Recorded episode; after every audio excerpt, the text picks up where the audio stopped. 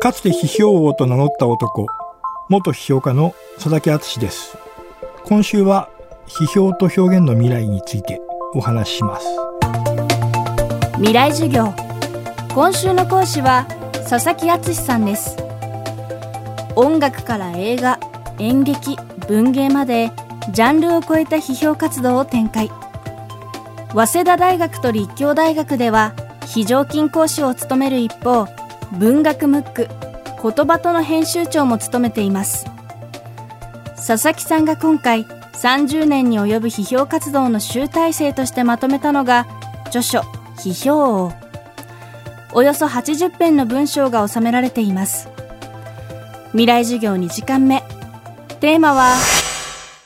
芸術の役割批評家の仕事。この表の第1章の一番最初に入っている文章が先生、それって何の役に立つんですかっていう、ちょっと変なタイトルの文章なんですね。これあの、学校で、あの、先生、それって何の役に立つんですかっていうふうに言われちゃうと。僕が教えてるような、そういうこうカルチャー寄りのものは、それって何かの役に立つんですか？で、それはまさに社会に出て役に立つんですかとか、自分が社会人として生きていく上で何か役に立つんですかっていうような問いであるわけですよね。で、これって僕に限らず、こういう問いを投げかけられてしまうケースって結構あると思うんですよね。で、これはでも、その、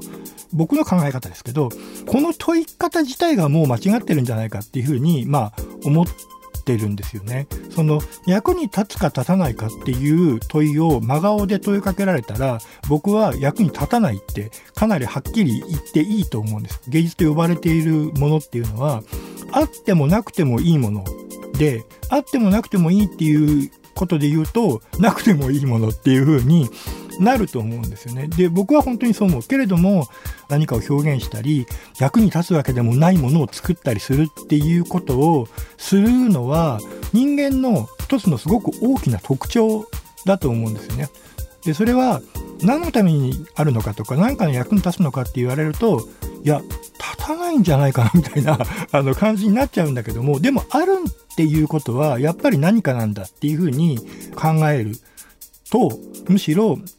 そのことを肯定できるようになると思うんですよね。だからある意味、そのことと出会ったり、そのことを知ったり、何かが分かったっていうことが、自分自身を何かしら豊かにしていて、その豊かになったことっていうのが、何かの表紙で将来、まさに役に立つっていうことがあり得るんだっていうふうに考えた方がいいと思うんですよ。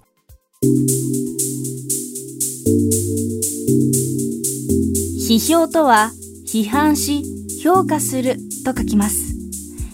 批評対象の良し悪しを評価し厳しく批判する批評家もいます。でも佐々木さんにとっての批評はちょっと違います。例えば芸術家って呼ばれたりこうクリエイターって呼ばれたりアーティストって呼ばれたりするような人たちっていうのはこう何かの衝動やこううまく言葉にできないようなあのエネルギーとか思いによって何か表現していることが多いと思うんですよね。まさにそういう人たちは何かのためにやってるわけじゃないんだと思うわけです。けれども、まあ、その結果として何かが出来上がったっていう時に僕がやってきた批評の役割というのはその作品なり表現なりに触れてそれが一体何をしているのかっていうことを作者ではない視点から言葉にするっていうことなんですよね。だから例えば1時間半の映画あるいは3分のポップソングを体験した時に何かが分かる分からないではなくてそれをこう体験した人の中で何かが起きている。時に僕は曲とか映画とかがそれを体験してる人に対して何かをしてるっていう風に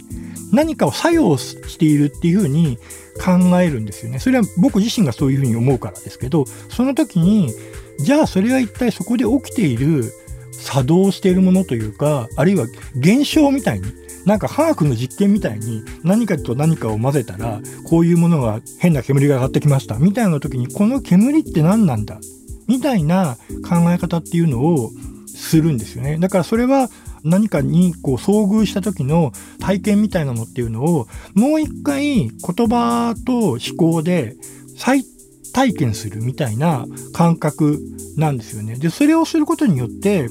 単に作品を体験しただけでは分からなかったその作品が持っている秘密みたいなものっていうのが浮かび上がってくることがあるんですよね。で、それは、これがすごくやっぱ僕は重要だと思ってるんですけど、時として作った本人も意識してなかったり、分かっていなかったりするものだったりするわけですよ。本当に僕才能がある人って自分が作ってるもののを100%全部分かってないと思うんですよ。分かってないからすごいものが作れるわけで。で、これはだからまあ、